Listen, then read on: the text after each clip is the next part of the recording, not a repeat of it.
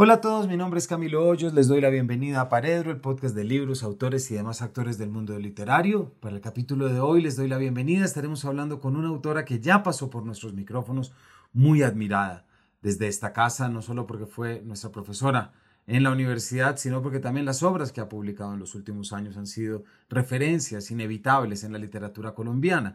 Me refiero a Piedad Bonet, quien es, además de novelista, poeta, ensayista, dramaturga y profesora, quien hace unos años ya irrumpió en escena con un libro muy duro, muy necesario, con el nombre de Lo que no tiene nombre, publicado en el 2013, que la sucedió la novela sobre la cual ya Piedad estuvo aquí hablando, me refiero a Donde nadie me espere, una novela en la que también visita el perfil psicológico de un joven que desea de alguna manera dejarlo todo. Mas, sin embargo, con lo que nos estaremos enfrentando hoy es una novela en la que lejos de la juventud eh, nos adentramos en la psicología de Emilia, una mujer de 62 años, quien a esas alturas se pregunta si todavía está a tiempo de cambiar su vida y si todavía está a tiempo de cumplir con los sueños que no ha podido cumplir y qué implica poder cumplir esos sueños cuando se da cuenta que su vida estaba arrastrada desde micromachismos y construcciones familiares con las que, bueno, a todos nos ha pasado un poco, con las que todos queremos librar.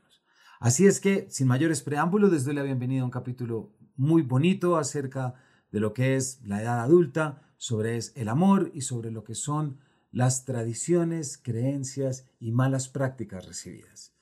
Les doy la bienvenida a este paredro con Piedad Bonet sobre su novela ¿Qué hacer con estos pedazos? Bienvenidos. Piedad, en primer lugar, bienvenida a Paredro, de nuevo. Hola, eh, muchas gracias por invitarme otra vez. Eso sí, en esta casa te leemos siempre que salen cosas tuyas, te leemos, te leemos y te mantenemos siempre, y sobre todo con esta novela, como ya veremos, pero mantenemos siempre en remojo constante tus obras, Piedad, por lo que son referencias también acá. Así que muchísimas gracias de nuevo por acompañarnos. Es la segunda vez. La primera ya estuvimos hablando de esa novela de Donde nadie me espere.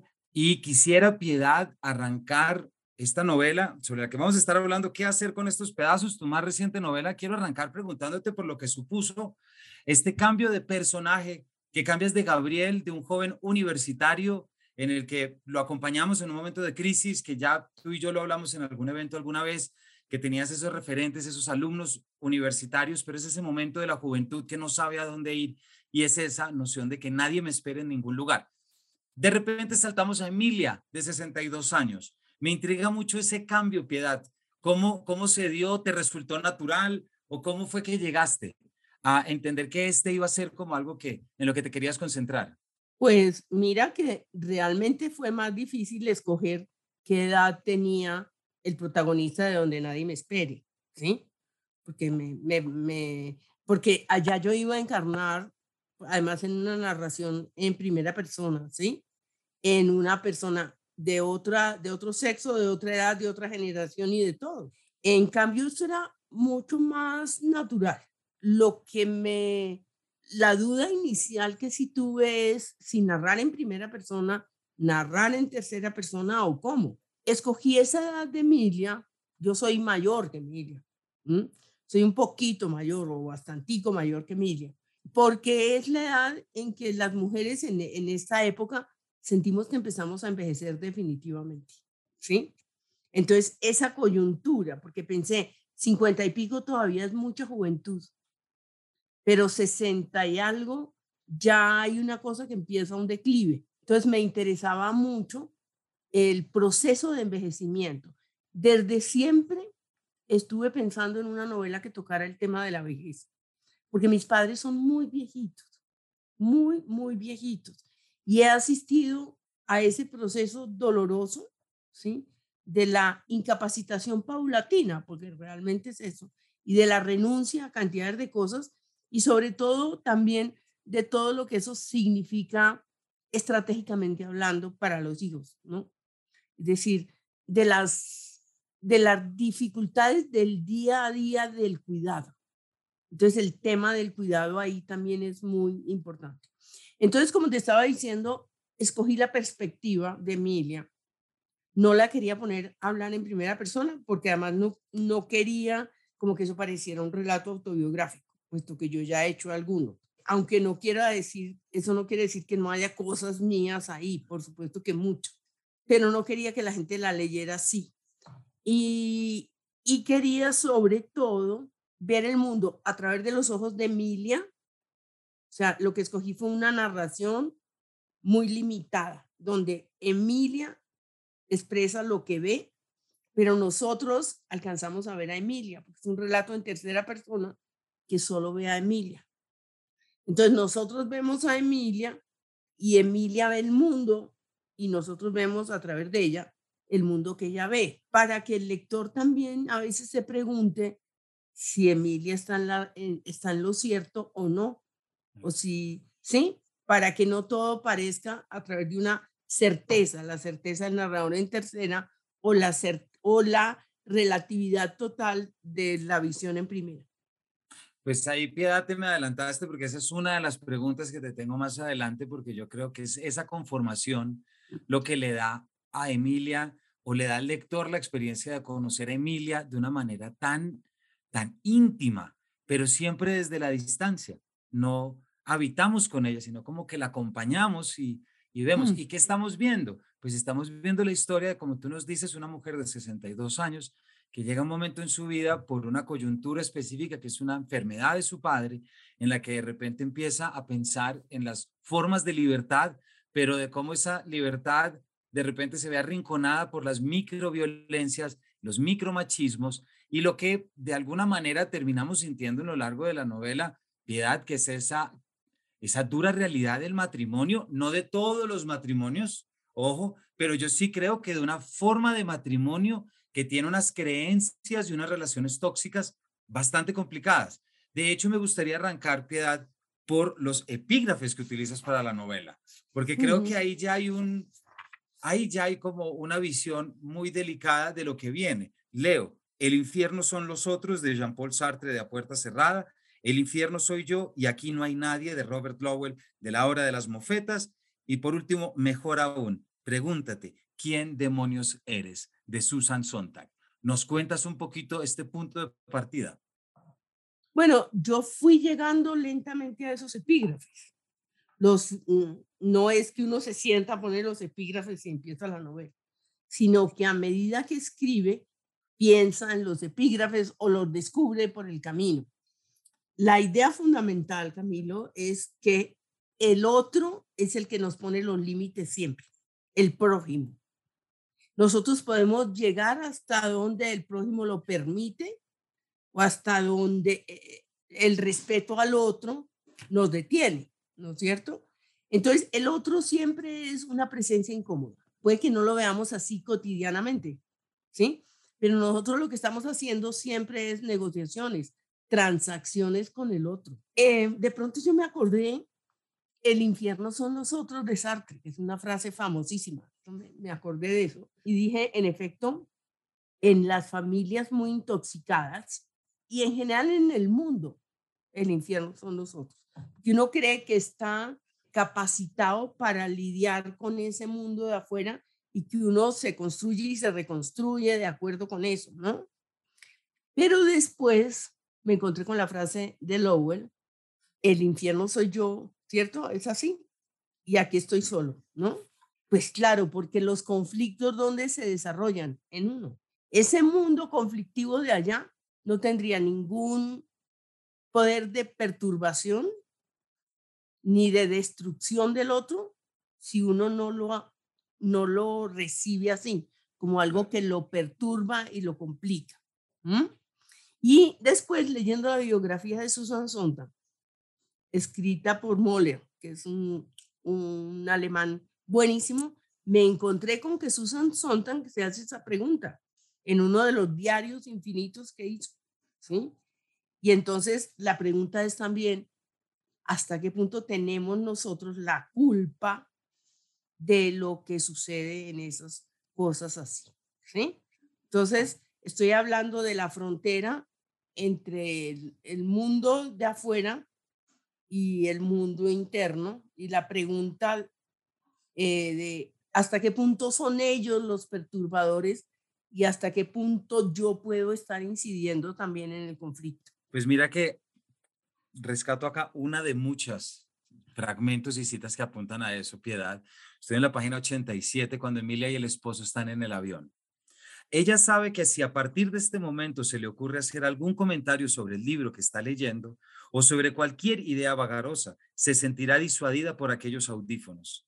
Y que si el deseo de hablar es impostergable, se va a encontrar todas las veces con la cara siempre sorprendida de su marido y con el gesto de desprenderse un audífono mientras acerca la cabeza a la suya con una expresión de alarma o de molestia incontrolada que apaga en sus labios lo que va a decir o la hace resolverlo en una frase estúpida.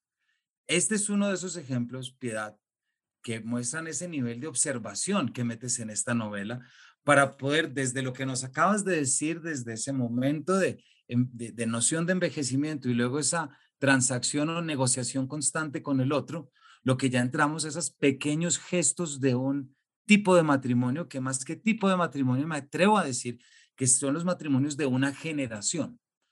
Y con eso quiero decir cargar con otras creencias de la generación anterior y entender de manera clara y en una novela, digámoslo así, todo aquello que nos dicen desde psicólogos y desde tantos otros que nos dicen es posible cortar con las creencias que heredamos de nuestros padres, de nuestros abuelos y de nuestros estos. ¿Por qué no nos cuentas, Piedad, cómo fue ese ejercicio de meterte a saber cuáles son esas circunstancias narrativas que metes en la novela para representar esos choques y esa violencia o esa cotidianidad entre Emilia y su esposo, porque yo creo que es que se ve no solo en tu libro, Piedad, y eso voy a ir después, se ve en la vida.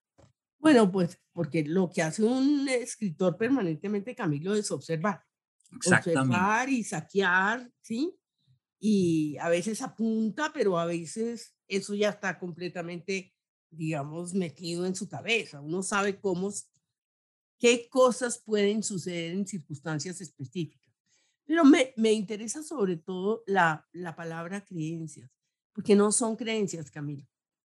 Son maneras de actuar completamente introyectadas que pasan de generación en generación y que por más cuestionadas desde el punto de vista racional, a la hora de la verdad se manifiestan de las mismas maneras.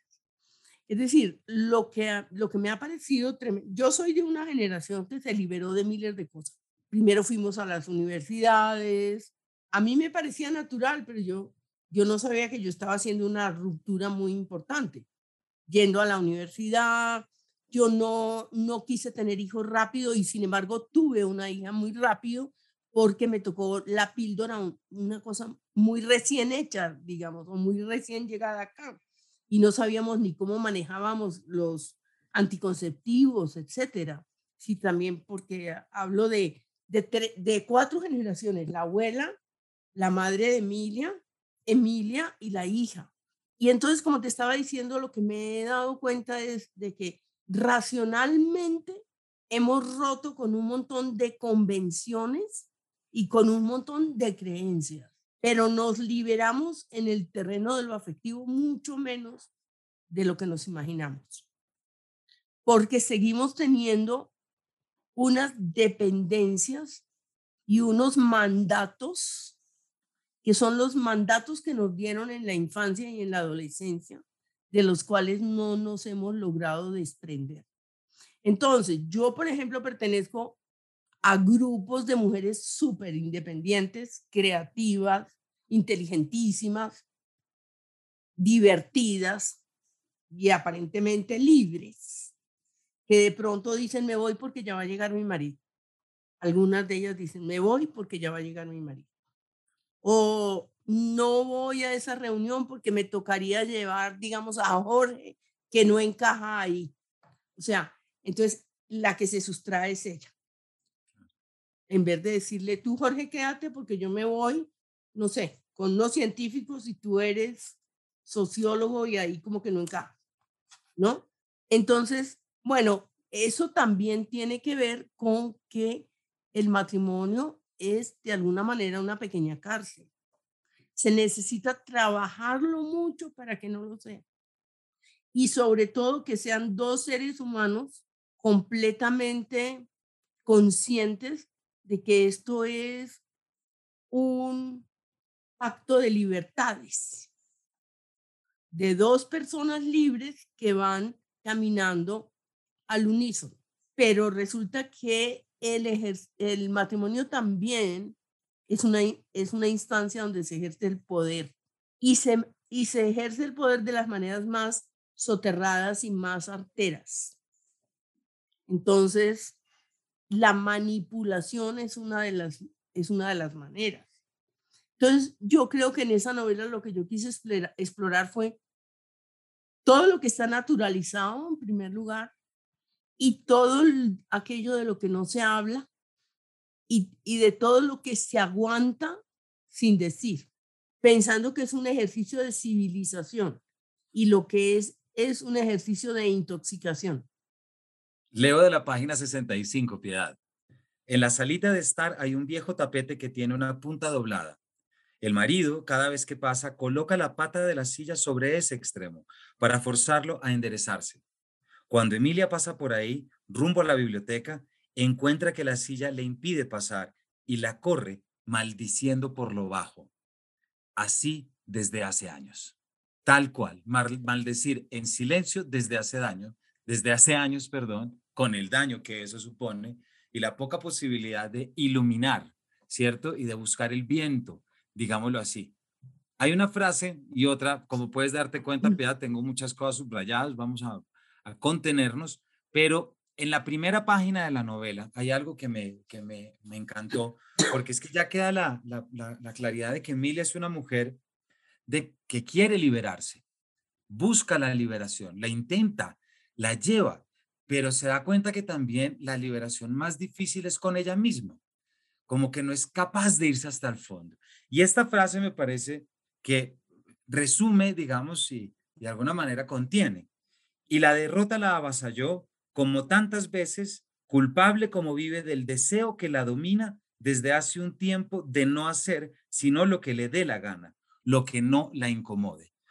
¿Por qué no nos cuentas un poco, Piedad, de ese perfil de Emilia en el que, por supuesto, tiene el impulso de liberación, de buscar una nueva vida, de no perder la esperanza de que puede vivir otra vida, pero también darse cuenta que más difícil que callar o más difícil que cambiar al esposo es cambiarse a sí misma. Ahí yo tuve, es decir, que deliberar mucho, porque yo no quería que Emilia pareciera una mujer sumisa, porque es que sumisa fue la madre, pero ella no es sumisa, ¿sí? Y yo creo que ahí tiene que ver el hecho de que han compartido mucho y de que no hay grandes violencias, que es como la gran trampa. Entonces es que Emilia es escéptica sobre su propio futuro en libertad. Y como ella ha construido su pequeño espacio cerrado, donde se refugia, en el fondo piensa que, a ver, que la infelicidad en la que vive, lo que haría sería, lo que haría ella sería cambiar la infelicidad en la que vive por otro tipo de infelicidad. Exactamente. ¿Sí? Que tal vez lo que traiga es además soledad. Por eso puse la escena esa en que Emilia está eh, durmiendo con el marido y dice que lo que necesita ahí es un cuerpo. Es una escena muy, muy brutal porque lo que necesita es como el niño que necesita es que, lo, que, que alguien lo toque, que alguien lo acaricie o que le dé calor, ¿sí? Entonces es la sensación de estar en una compañía para hacerse a la idea de que no está totalmente sola. Sí, lo que yo pensé es, por supuesto que ahí hay toda clase de ambigüedades, porque ella también quisiera estar sola, como cuando va de viaje. Pero para viajar le gusta estar acompañada, por ejemplo, ahí porque tienen momentos de plenitud y de comunicación. Pero siempre, siempre, siempre, siempre la realidad la va a defraudar. También es una pregunta como sobre la realidad. Ahí yo pensaba, porque yo fui hace mucho tiempo muy buena lectora de Milán Kundera. Sobre todo trabajé mucho con mis estudiantes la insoportable levedad del ser. Y lo que él planteaba siempre son esos dilemas entre, él dice, querer no vivir con alguien, sino dormir con alguien todos los días, con el mismo, ¿sí? Que da la sensación de estabilidad de haber conseguido como un nido donde compartir con otro. Y en el caso de él es la infidelidad masculina, ¿no? Porque él está hablando de muchas infidelidades para volver allí donde lo espera una mujer. Es una visión completamente machista, ¿no? Del mundo. Entonces yo por eso no introduje aquí el tema de la infidelidad realmente, porque no, no me interesa el tema de la, no me interesaba aquí, porque sí me interesa en sí mismo el tema de la infidelidad, pero pues no, no se trata de una persona que está en desasosiego y va a buscar otras, no. Ya está refugiada en sí misma, tal vez porque no acude a otro, porque tiene ya demasiados problemas ahí para agenciarse uno adicional. Pero eso es en ese mundo cerrado de esta novela, ¿no? Sí, que en otra podría plantear una cosa completamente diferente. Claro, pero él no busca, pero sí tienes razón que la medida en que Emilia no busca otra relación, se queda y hace que sea circular, ¿cierto? Porque tiene que, tiene que enfrentarse con las mismas herramientas y con los mismos impulsos. Piedad, hubo una novela que no sé si la tuviste en cuenta o, o, o no, o la leíste, pero muchos fragmentos de, y de hecho la tengo justamente acá, del amor en los tiempos del cólera de García Márquez. Ah. Recordé muchos pedazos leyendo tu novela, sobre todo esa primera escena en que se habla del matrimonio entre Fermina Daza y Juvenal Urbino. Y es esa frase que desde que la leí se me quedó guardada, como esas frases en las que uno no debe caer, en la que el narrador dice que con los años se habían acostumbrado a pastorear rencores y habla ah. precisamente de esa famosa pelea del jabón, ¿no? Que Juvenal dice es que uno debería tener dos esposas, una que le ponga los botones y otra que le ponga el jabón. Y es Fermina también gritando a las 5 de la mañana diciendo, miércoles se me adelantó porque efectivamente no puse el jabón. No sé si se te vino, si la tuviste o si no, está alguna otra de pronto. Porque me parece que las dos se leen muy rico, las dos, porque después de leer tu novela con un club de lectura del que voy a hablar ahora, terminamos leyendo esta otra. Creo que son una lectura que se complementa de una manera muy bonita y muy interesante. Pues no, me estás iluminando porque te quiero contar, yo me leí, claro, El amor en los tiempos del cólera. Nunca la estudié cuando estudiaba García Márquez en el conjunto, porque hay dos novelas de García Márquez que a mí no me gustan. Esa y la del general en su laberinto. Esas dos novelas nunca me gustaron del todo. Yo me leí esta novela, pero no me apasionó nunca verdaderamente. Pero yo estaba en otra, e, en otra época, absolutamente, digamos, eso fue hace 30 años. Entonces, y yo nunca volví realmente en serio a mirar esta, esta, pero eso que tú estás diciendo ahí, que también es una visión completamente machista, ¿no? Es que, Totalmente. la literatura sirve para todo eso. Eh, Exactamente. pues lo que sí está dando cuenta es de eso, de, de que un matrimonio está lleno de pequeños rencores, de pequeños rencores, de pequeños rencores, que si no se saben sobrellevar se convierten en una especie de bola gigante de, que puede llegar al odio. Exactamente. Y creo que eso lo tenemos y eso se conecta mucho con mi siguiente pregunta. Pero ahorita te hablaba y ya te contaba antes, yo tengo un club de lectura que te puedes imaginar que es el club que más en forma y más en serio me tomo porque está mi mamá y está mi suegra, junto con otras amigas de ellas. Entonces imagínate el nivel. Y en esa novela, en ese club de lectura, perdón, leímos tu novela en voz alta. Fue una experiencia increíble porque pues yo tengo 42, y las leí con ellas, que todas tienen más de 65, justico. Entonces me puso a pensar y que te quiero preguntar cómo ha sido la relación que has establecido con los lectores y las lectoras. ¿Cómo ha sido? Me acabas de contar ahorita que, por ejemplo, en la Filbo, en la Feria del Libro, estuviste firmando una hora y que en su mayoría eran lectores jóvenes. ¿Por qué no nos cuentas cómo has percibido esa reacción de los públicos y si ha sido como te lo esperabas? No, no, yo no me, no me esperaba esa aceptación masiva de la novela, ni el éxito, digamos, fulminante, que a la semana yo ya había vendido cantidades de libros, ¿sí? Pues yo ya había hecho la prueba después de lo que no tiene nombre, que fue la novela que me dio, digamos, un público vastísimo, enorme y diverso, incluso de gente que no lee nunca y que leyó esa novela.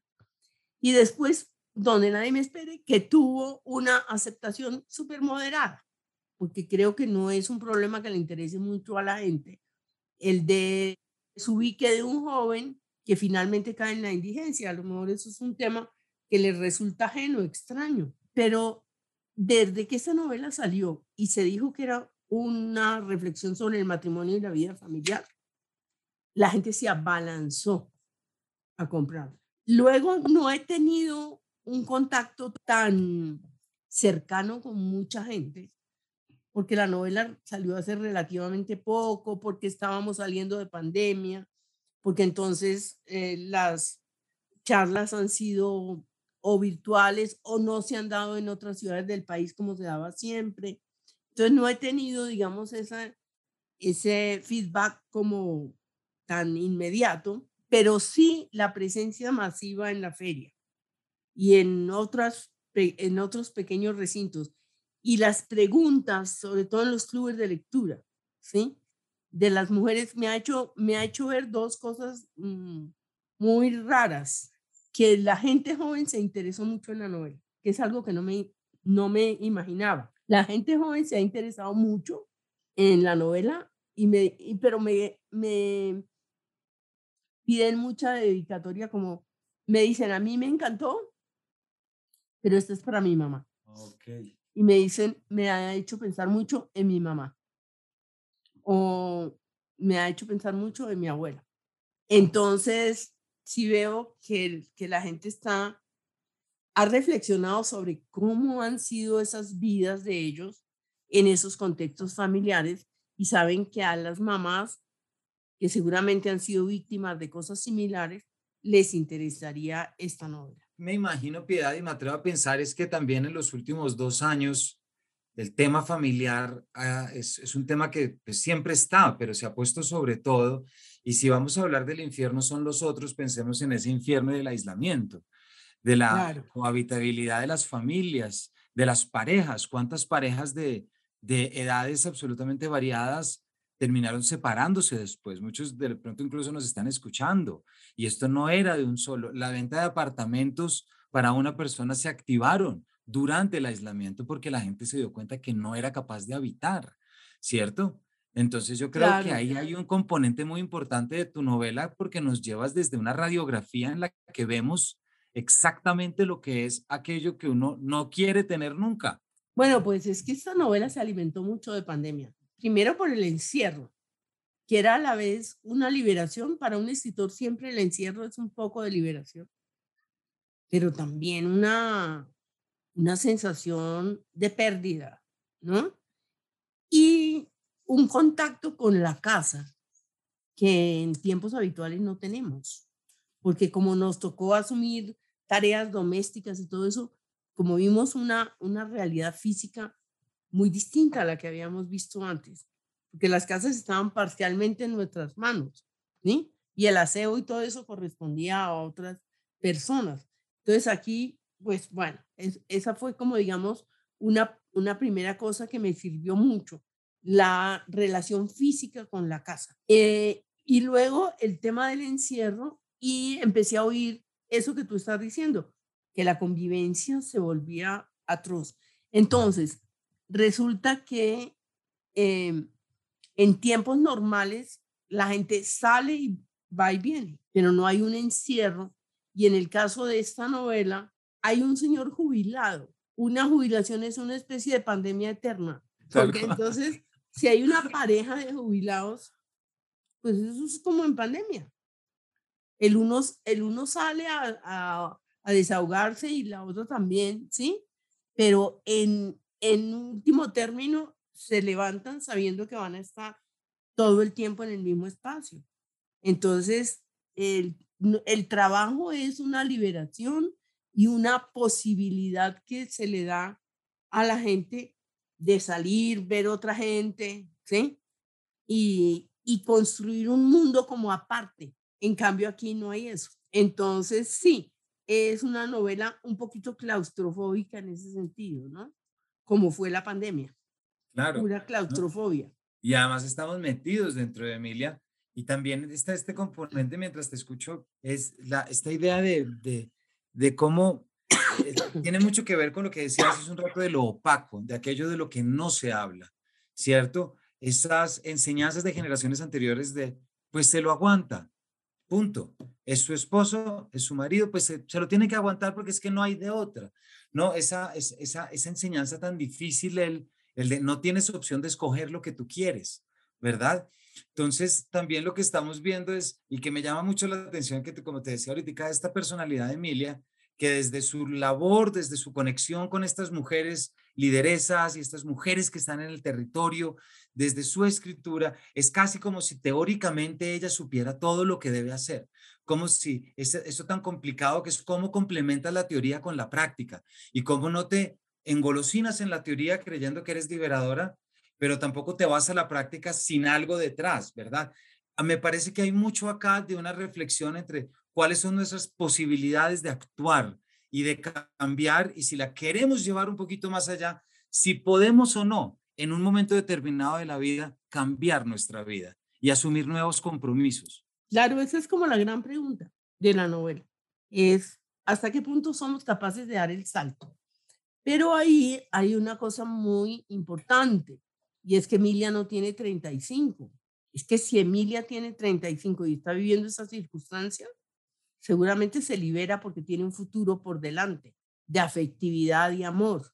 Pero a los sesenta y pico de años hay una especie de claudicación en ella, como que esto ya se fue así, aunque démosle el beneficio de la duda, porque la novela al final dice que a ella le han salido alas. Exactamente. Porque, porque la novela va llegando a un clímax de horror, ¿sí? O sea, esto, esto se va volviendo cada vez más horrible como pasó en pandemia y entonces la gente tuvo la fuerza para salir corriendo. Se necesita que las cosas se junten para que de pronto alguien diga, no puedo más. Ese punto de no puedo más es el más importante en el desencadenamiento de la libertad. Entonces, hay una gente que tiene más capacidad de aguantar para llegar a ese punto y hay otra gente que es como libre por naturaleza y que dice a los 25 años y después de dos años de casado no aguanta más y se va. Ese es como el, el, digamos, el gran dilema de Emilia. ¿Hasta dónde voy a ser capaz de irme yo de aquí? Y también hay, mientras te escuchaba, Piedad, otro elemento eh, de la novela que, que yo me atrevería a pensar como esperanzador o esa dimensión de cambio que es precisamente lo que le pasa a su hija. Eh, me parece que hay un tema también como de herencias de, de, no hablar de responsabilidades, sino de destinos femeninos de alguna manera. El destino de la madre, que como a ella el padre le golpeó, se maltrató, y ahorita vamos a ver si alcanzamos a preguntarte sobre el padre. Luego está la de Emilia, pero desde Emilia también se hablan otras mujeres dentro de la novela. Estoy pensando en Angélica o María Isabel, que es una de sus amigas que efectivamente ya lo consiguió, e incluso que se le murió el esposo, si no estoy malo, el padre, y tiene esa aceptación de libertad absoluta después. Y ese momento o esa búsqueda de Emilia también para poder encontrar esos nuevos principios, entender, cosa que me parece, Piedad, que también es un mensaje muy potente de tu novela, y es como aparentemente uno está bien con uno mismo cuando logra estar bien con su familia. Es decir, cuando logra estar bien con los núcleos inmediatos es que uno puede estar en paz consigo mismo. Mm. Y creo que se representa muy bien en la relación que tiene con la hija frente a esa libertad que se puede tener y a ese momento tan doloroso, me imagino que llega, y es cuando eres mayor y sabes que tu padre va a morir, ¿no? Mm. Eh, y empieza esa revisión de Emilia que llevas desde un mm. estilo además claustrofóbico, intimista, y nos haces partícipes de esa revisión. Eso que tú estás hablando de revisión es muy importante, porque tiene que ver con la edad y con las circunstancias. El padre va a morir, la madre ya murió, la hermana se la pasa interfiriendo. El hermano no aparece jamás. Y tiene un marido en la casa odiando. Fuera de eso, a la empleada de toda la vida le pasan, están pasando cosas importantes y ella se va a tener que apersonar, digamos, de un montón de cosas de la casa. Es decir, estamos en un momento de crisis. Entonces, crisis y de una crisis que además no hemos hablado de la cocina. Es una crisis que adquiere una forma absurda a través de la remodelación de una cocina, que es la cosa más cotidiana, pero también más, digamos, delirante, porque una casa se pone en patas arriba cuando no hay cocina. Emilia se da cuenta de que su vida es como esa cocina, un montón de pedazos que no logran reconstruirse, ¿sí? Un montón de cosas viejas que no logran ni siquiera cambiarse para un orden nuevo. Entonces, por eso la novela se llama ¿Qué hacer con estos pedazos? Está en forma de pregunta. No es que se pasó y se fue al otro lado del descubrimiento. No, está en la pura coyuntura, porque eso es lo que me parece que la literatura hace siempre. Ponernos en la coyuntura, en el dilema, en el conflicto. Y eso fue lo que yo quise hacer no en la resolución del conflicto, porque eso sí, porque, y tal vez por eso toca a la gente, porque la gente está en pleno conflicto. Exactamente. Sí, o visualiza el conflicto como una posibilidad, o ve el conflicto que hay en, o que ha habido en, en el territorio del otro, no en el suyo propio, y alcanza a entender qué pasó ahí. ¿ve? Piedad, ¿tú crees que es posible que, por ejemplo, haya lectores que, tu novela, estoy pensando en esto que es tan acogida por, por lectores jóvenes y yo creo que, como te lo decía ahorita antes de prender micrófonos, eh, mi experiencia es de, de, aprender a observar porque eh, si no nos revisamos, pues para allá vamos.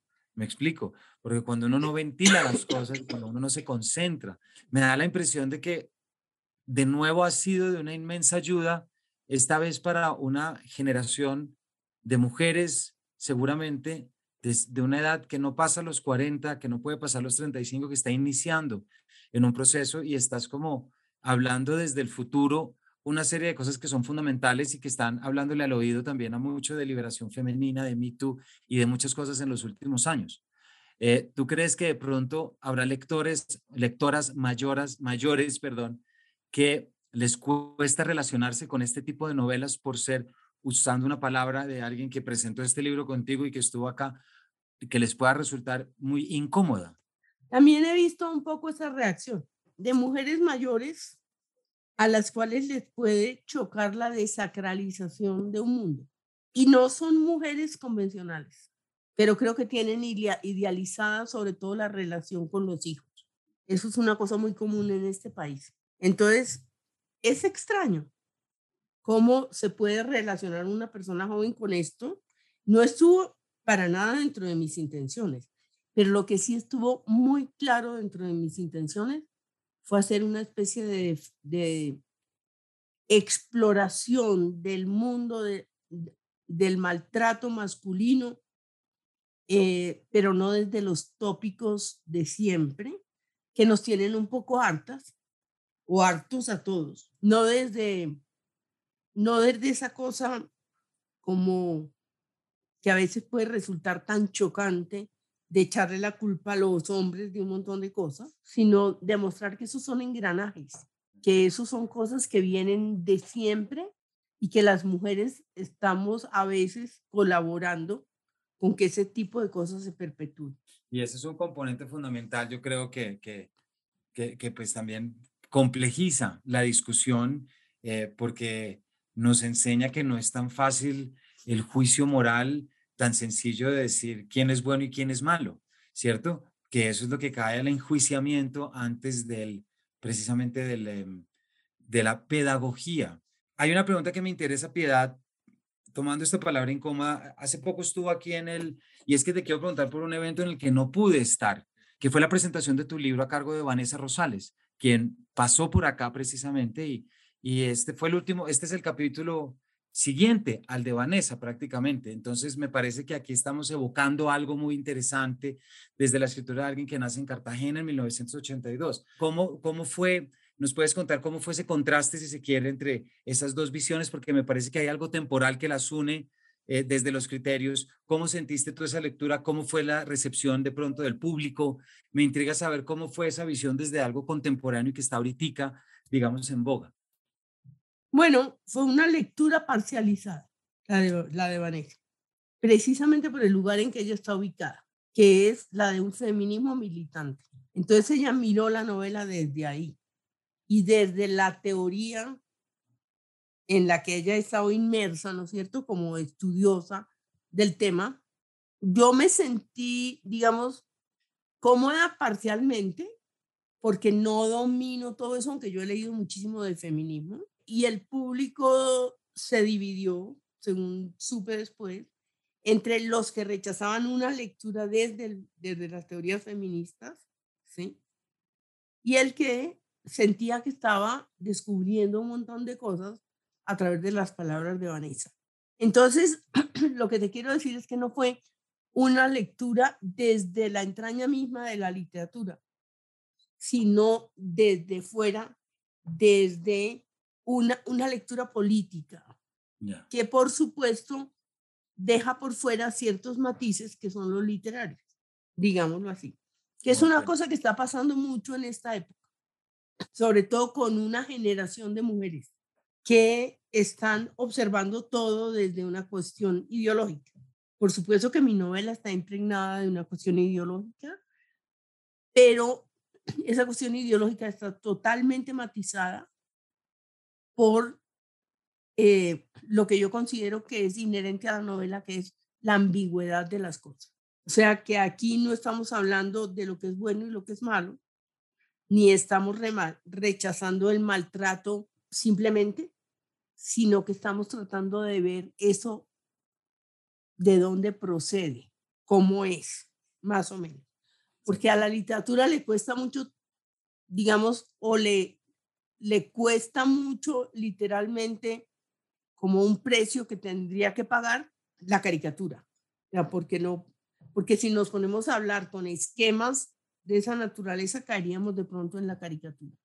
Entonces fue algo, digamos, insólito e interesante, esa visión de, de Vanessa, pero digamos que inusual. Bueno, pues esa la, me, me, intrigaba mucho esa pregunta, Piedad, porque es, es darse cuenta también, es intentar unir y poder cotejar las distintas direcciones y directrices que salen de muchos géneros y de muchos momentos, ¿verdad? En los que se están buscando respuestas y, y cómo, tanto respuestas como poder enunciar preguntas, elementos que resulta necesario cambiar entonces, del ensayo a la literatura, pero lo que sí tenemos muy claro, Piedad, y te lo digo, y yo como lector te lo, te lo, lo vuelvo a decir, y es que tú, el ejercicio que tú haces en verdad es increíble porque es poder, eso que ya decíamos desde el principio, esa función literaria, si se quiere, o eso que nunca, eso que yo tantas veces he citado acá, que es esa leyenda que estaba en el número 15 de la calle Grenel de la Oficina de Investigaciones Surrealistas, en las cuales decía, ustedes que no ven, piensen en los que sí ven. Y que era un llamado de los artistas a los burgueses diciéndoles, nosotros somos los que vemos cosas que ustedes no pueden ver. Y yo recomiendo mucho, mucho esta novela precisamente porque son ejercicios de observación y que nos adelantan a muchos lectores en muchos años a lo que podemos llegar a ser si no tomamos la decisión de un cambio. Y yo creo que ese también, además de todas muchas otras cosas, puede y debe ser uno de los principios de la literatura y de la novela. Bueno, pues muchas gracias por todo eso que le has dicho a la novela. Muchísimas gracias por el rato, por habernos contado.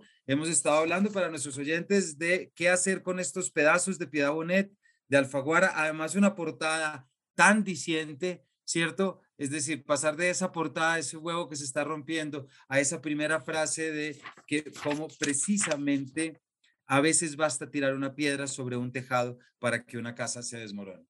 Piedad, muchísimas gracias por habernos acompañado de nuevo. Bueno, no, a ti Camilo por tus preguntas siempre tan buenas. Perdón por mi tos y mi, que estoy un poquito enferma, pero bueno, eh, muchas gracias por la oportunidad. No, a ti te deseamos una pronta mejoría y a todos nuestros oyentes, muchas gracias por habernos acompañado. Les recordamos también que esta novela, ¿Qué hacer con esos pedazos? forma parte de nuestro próximo club de lectura, Piedad, que arranca la próxima semana. Vamos a hacer el club de lectura Paredro sobre esta novela en cuatro sesiones, así que busquen en redes para la información, porque ya después de esta charla se dan cuenta cuánto vale la pena leerla con mucho cuidado. Así que muchísimas gracias por habernos acompañado y nos vemos en una próxima edición de este Paredro.